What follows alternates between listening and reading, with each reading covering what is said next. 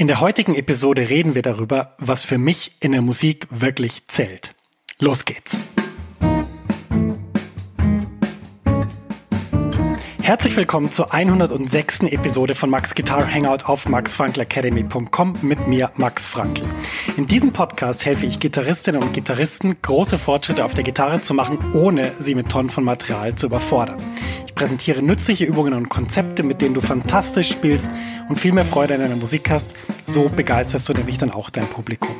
Mehr Infos über mich und meine Arbeit findest du auf meiner Website www.maxfrankelacademy.com. Kurze Pause, es geht gleich weiter mit deiner Podcast-Episode. Max ist hier aus der Zukunft und ich habe was für dich. Eine neue und kostenlose 90-minütige Mini-Lesson, die dir zeigt, wie du in Jazz, Funk, Soul und Blues super begleitest. Ja, du lernst Drop-Tour-Akkorde und ich zeig dir wichtige Begleitpatterns für Swing und Bossa Nova. Außerdem verrate ich dir eine super Technik, mit der du die wichtigen Sounds wie C Major 7 oder C Moll 7 um die 9 erweiterst, ohne dass du neue Akkorde lernen musst. Und schließlich verrate ich dir noch mein wichtigstes Tool für das Üben von Akkorden. Mit ihm kannst du jeden Akkord sofort auf der Bühne oder im Proberaum einsetzen. Ja, ich habe so viele Fragen zum Thema Begleiten und Akkorde bekommen, dass ich diese Mini-Lesson wirklich voll gepackt habe mit dem, was ich weiß.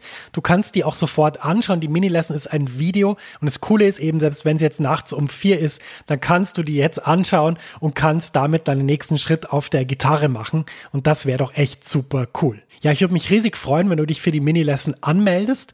Du findest sie unter der Adresse www.maxfrankelacademy.com schrägstrich mini-lesson. Ich buchstabiere das mal kurz. www.maxfrankelacademy.com Schrägstrich M-I-N-I-L-E-S-S-O-N. Du findest den Link natürlich auch in den Show Notes dieser Podcast-Episode. Da kannst einfach draufklicken und dann kommst du direkt zur Mini-Lesson. Viel Spaß damit und jetzt geht's weiter im Podcast. Ja, herzlich willkommen zu dieser Episode. Schön, dass du mit dabei bist.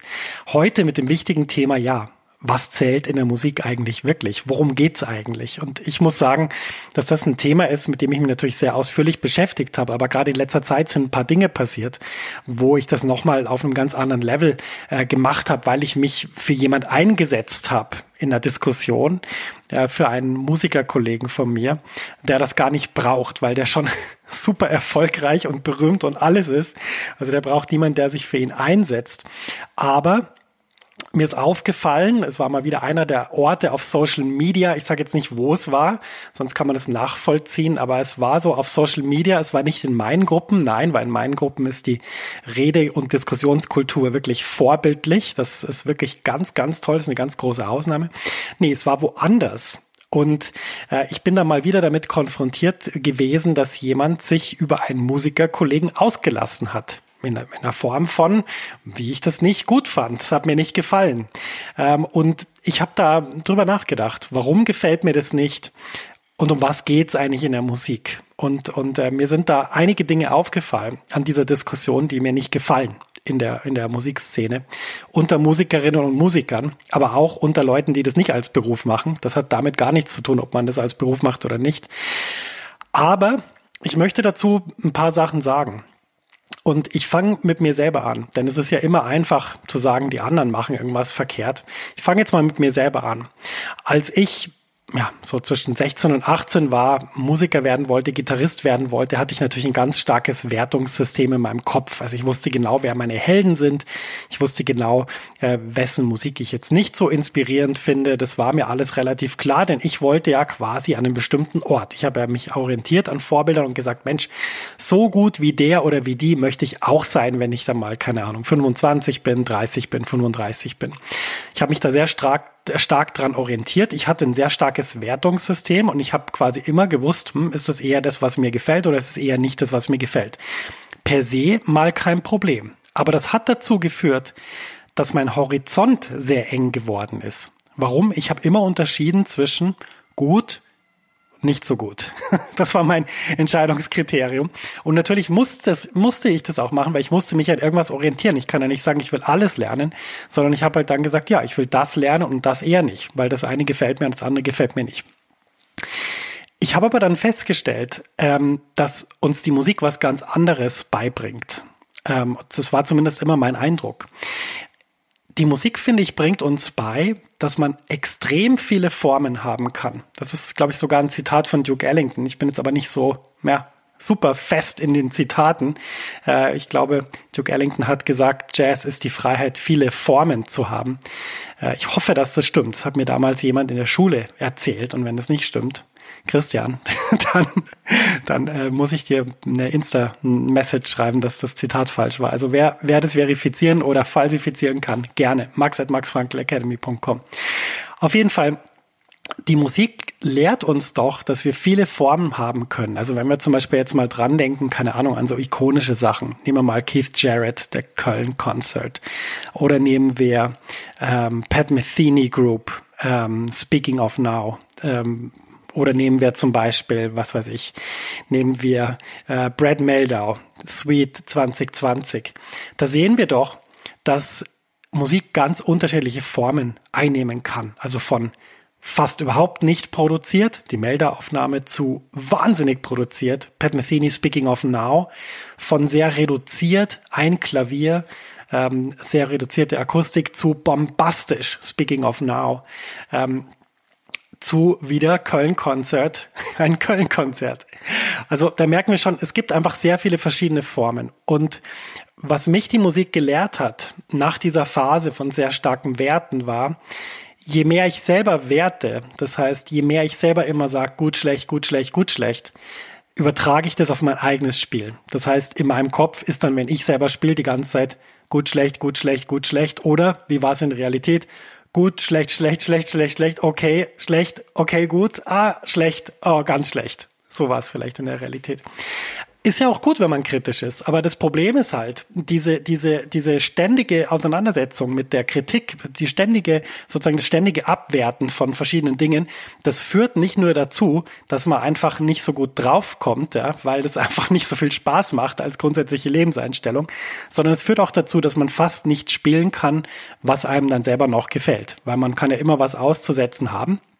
Und das Problem ist auch noch, und das war bei mir ganz stark, dass man, wenn man sich sehr viel mit Theorie beschäftigt und mit Hören und sehr viel verschiedene Sachen kennt, dann ist man im Kopf immer ein bisschen weiter als auf dem Instrument. Und diese, diese Diskrepanz, die sorgt einfach dafür, dass man dann denkt, oh Gott, das muss aber besser klingen, das muss besser werden. Nein, ich habe nicht gut gespielt. Das ist dann dieses Ding, wenn dann jemand von der Bühne geht und du bist dann irgendwie im, im Zuschauerraum und sagst, hey, Wahnsinn, super gespielt, tolles Solo, toller Sound, hey, ganz fantastisch. Und der Typ oder die Frau sagt einfach, ne, also heute, das klang alles wie Müll, das kannst du alles vergessen, ich habe schrecklich gespielt und ich möchte am liebsten jetzt heimgehen. Ja, das ist nicht so sinnvoll, weil das macht äh, alles kaputt. Also das macht für die, für die Zuhörenden das Konzert kaputt, aber auch für einen selber. Und nochmal zurück zu meiner Ausgangsthese. Also die ganze Zeit zu werten und sich immer zu fragen, gut, schlecht, gut, schlecht, schlecht, schlecht, schlecht, schlecht, das führt einfach dazu, dass man selber auch ziemlich unglücklich, unglücklich wird beim Spielen von Musik. Und das ist das allerletzte, was man sein sollte bei so einer tollen, wunderbaren Sache, wie Musik das eben ist. Ich musste das leidvoll lernen, weil bei mir war wirklich auch die Selbstkritik bis zu einem Maß vorhanden, wo ich wirklich, äh, wo ich wirklich ja, verzweifelt war und nicht mehr weiter wusste, weil ich konnte spielen, was ich wollte und wie ich wollte. Ich konnte üben, so viel ich wollte. Es war einfach nie gut genug für mich.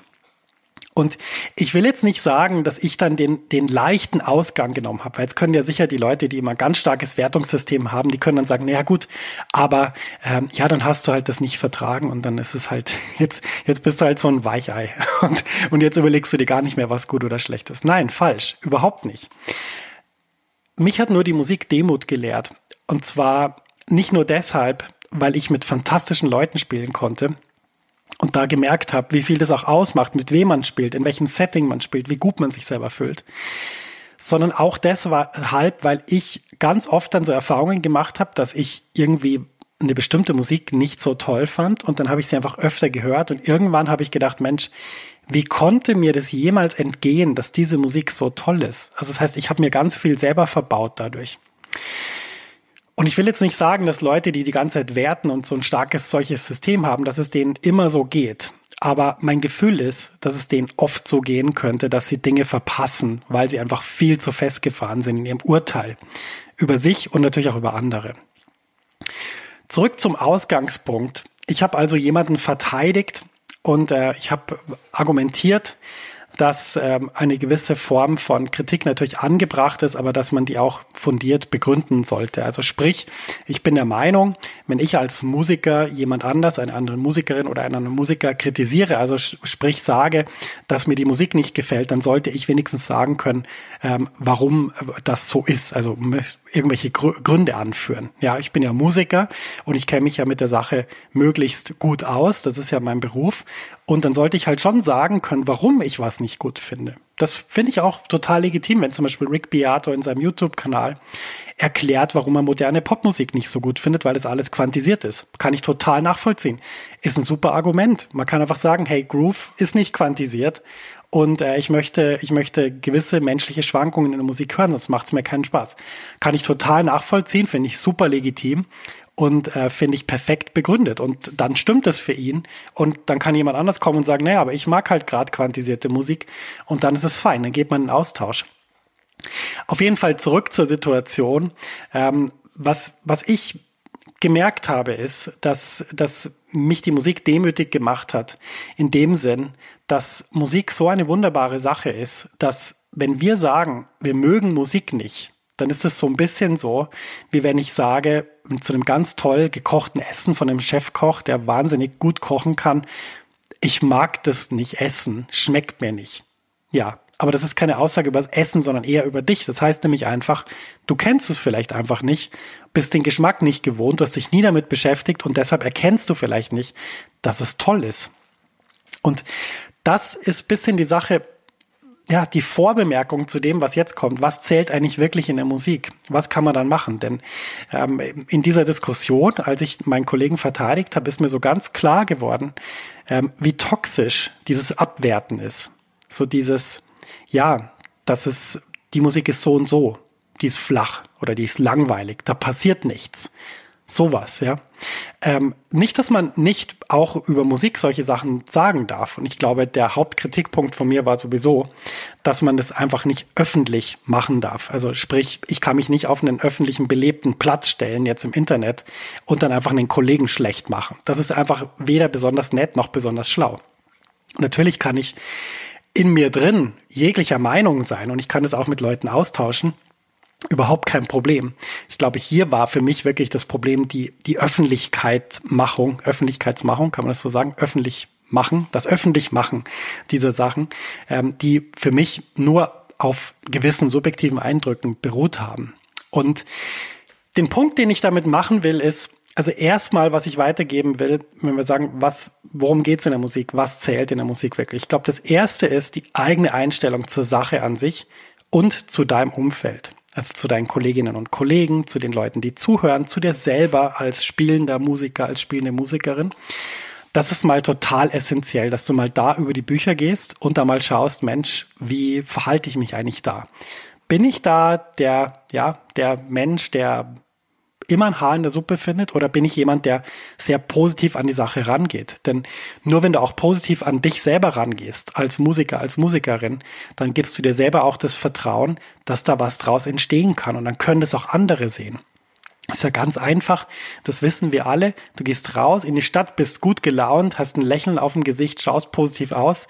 Die Leute reagieren anders, als wenn du wie ein Grießkram durch die Gegend läufst und dir denkst, mein Gott, was ist das für ein fürchterlicher Tag heute wieder, ja? Das, das ist ganz einfach und das ist in der Musik natürlich auch so. Zurück zu meiner Diskussion. Ich habe mich also mit Händen und Füßen gewehrt und habe einfach gesagt, schau mal, es gibt keine Musik, von der man nichts lernen kann. Es gibt keine Musik, in der alles fürchterlich ist. Ja, äh, da würde mir jetzt Pat Metheny widersprechen, der ja mal so einen Rant über Kenny G ähm, losgelassen hat. Und ja, will ich jetzt nicht drauf eingehen, kannst du selber googeln, um was es da ging. Ähm, aber ich würde mal sagen, es gibt in der Musik eigentlich nichts, wo man nichts lernen kann. Also man kann von jeder Musik was lernen. Und äh, es muss nicht jede Musik das absolut Tollste sein für einen selber. Aber ich glaube, es ist wichtig, dass man eine gewisse Demut vor der Sache an sich einnimmt. Weil es ist immer noch Kunst. Es ist immer noch Kultur. Es ist immer noch etwas, was uns unser Leben leichter macht. Und ich glaube, eine gewisse Demut vor den Leuten, die das machen und auch vor sich selber und vor der Sache an sich, die schadet nicht. Das war jetzt ein langer Prolog zu dem, was wir jetzt besprechen, nämlich worum geht's eigentlich in der Musik wirklich. Und da musste ich zurückdenken an ein Gespräch, was ich vor kurzem hatte mit einem sehr guten Freund von mir, der auch Jazzmusiker ist.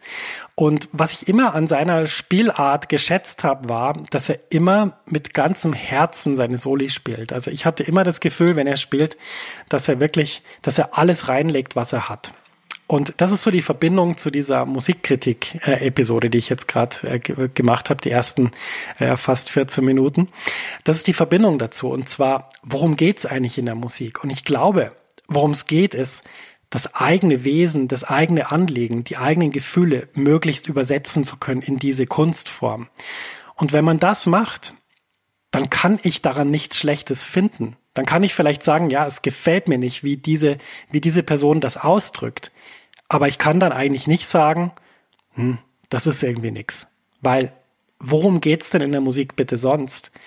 Als die eigene Situation, das eigen, die eigene Anschauung, das eigene, was man so spürt in sich, in eine Kunstform zu gießen und damit eben sichtbar zu machen, wie individuell das ist, Mensch zu sein, wie wunderbar die Gabe des Lebens ist, wie wunderbar auch das ist, dass wir uns mit Sachen beschäftigen können, die uns Freude machen. Und ich glaube, wenn wir das immer begreifen beim Musikmachen, dann haben wir was ganz Wichtiges verstanden. Etwas, was viel wichtiger ist als irgendwelche Skalen. Das ist wichtiger als Mixolydisch Kreuz 11. Das ist wichtiger als C Major 9 13. Das ist wichtiger als, dass du Quad Voicings spielen kannst über C Moll 11. Ja. Das ist viel wichtiger. Weil der Punkt ist, wenn du immer diesen Fokus hast, okay, es geht darum, ich soll ich soll das ausdrücken, was wirklich in mir drin ist. Ich soll das ausdrücken, was gefühlsmäßig in mir drin ist, was gerade in dem Moment passiert, was ich spüre, ja. Ich soll so, ich soll das in die Musik bringen. Und die einfachste Art und Weise, das in die, in die Musik zu bringen, ist zum Beispiel beim Improvisieren. Muss ich zurückdenken an meinen Kumpel in New York. Der hat es immer so gemacht, dass er immer auf eine gewisse Kulmination hingespielt hat, die wirklich emotional war, die nicht jetzt war irgendwie, keine Ahnung, nur noch schnelle Noten oder nur noch irgendwelche Arpeggios rauf und runter, sondern es ging wirklich sozusagen als ganze Band um einen Kulminationspunkt, wo die ganze Band mitgenommen ist. Also zum Beispiel, keine Ahnung, eine Serie von hohen Tönen mit Pausen dazwischen, wo dann irgendwie der Schlagzeuger einen Akzent setzt oder der Bass einen Fill spielt oder die Gitarre das Voicing unter diesem Soloton ändert sowas, ja, ein emotionaler Höhepunkt. Und ich glaube, wenn du dir dessen bewusst bist, dass sozusagen, dass du Möglichkeiten hast, in einem Solo wirklich zu zeigen, wer du bist, egal in welcher Art. Du kannst es sehr virtuos machen, du kannst es sehr reduziert machen, du kannst auch zum Beispiel, ähm, ja, ganz wenig spielen und damit sozusagen sagen, hey, ich kleiste ja nicht alles voll. Ich, ich mache mehr so ein paar äh, interessante, spannende Mini-Einwürfe. Mal schauen, was da mit der Band passiert. Also wenn du das schaffst, deine eigene Persönlichkeit oder dein eigenes Wesen, deinen eigenen Zustand in die Musik zu bringen, dann bin ich sehr stark davon überzeugt, dass andere Menschen das spüren werden.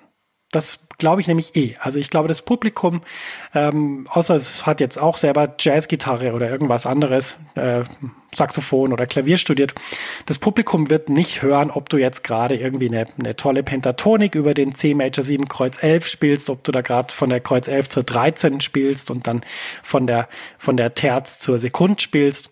Das wird das Publikum nicht hören.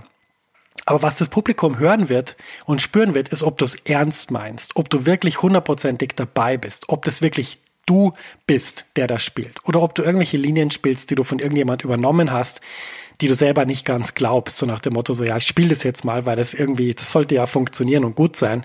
Ähm, aber eigentlich habe ich gar keine Ahnung, was ich da genau mache. Das Publikum, das spürt sehr genau, ob du du bist. Und dafür gibt es einen Begriff und der ist total ausgelutscht, weil jeder Karrieretrainer sagt dem leitenden Angestellten, ja, Herr Müller, Sie müssen einfach authentisch sein.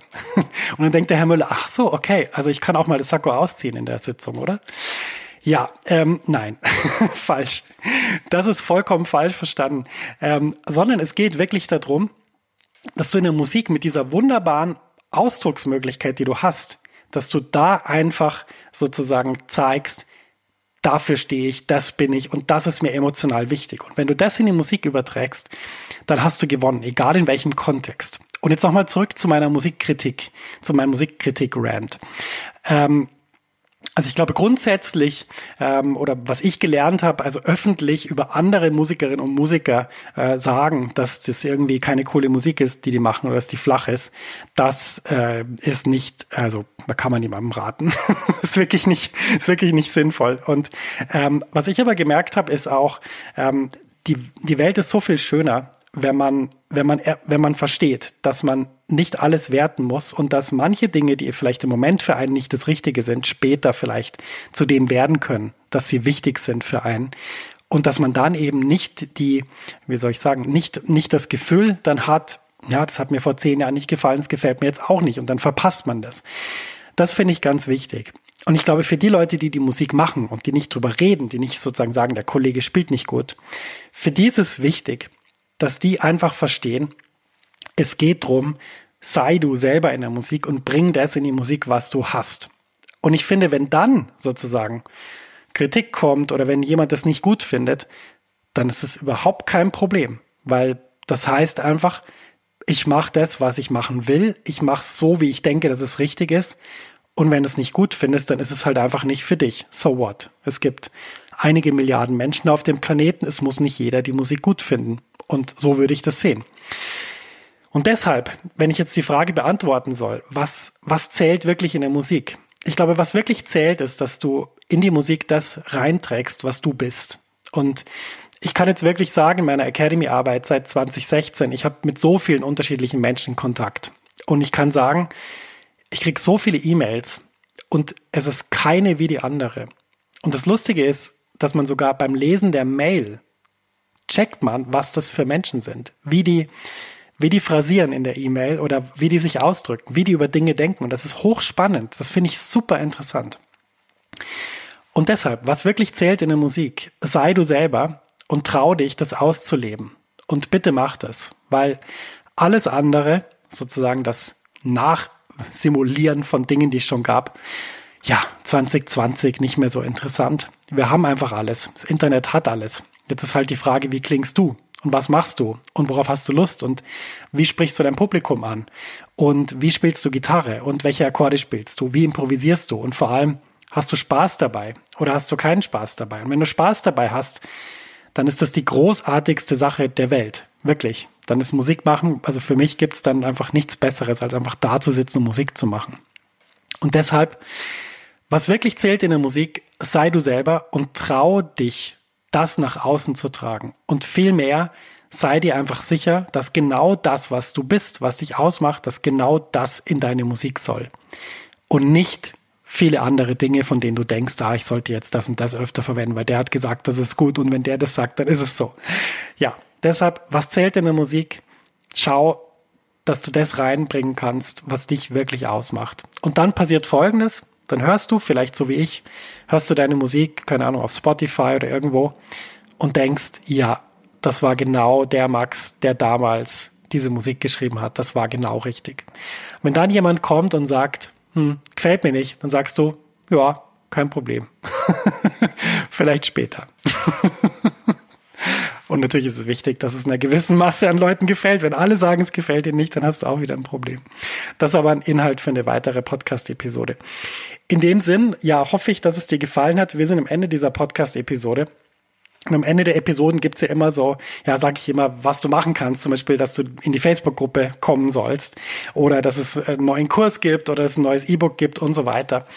Ähm, ja, da sind wir gerade in der Umbauphase ich würde einfach sagen, wenn dich meine Arbeit interessiert, dann bitte beschäftig dich mit ihr, weil ich lege meine ganze Leidenschaft und mein, mein ganzes Wissen in diese Academy. Und deshalb, wenn dich das interessiert, hör den Podcast an, ähm, geh in die, in die Jazzgitarrenhelden Facebook-Gruppe, äh, geh auf die Website www.maxfrankelacademy.com und äh, wenn dir meine Arbeit gefällt, dann schick mir doch eine E-Mail und schreib rein, äh, was dir gefällt und was dir geholfen hat.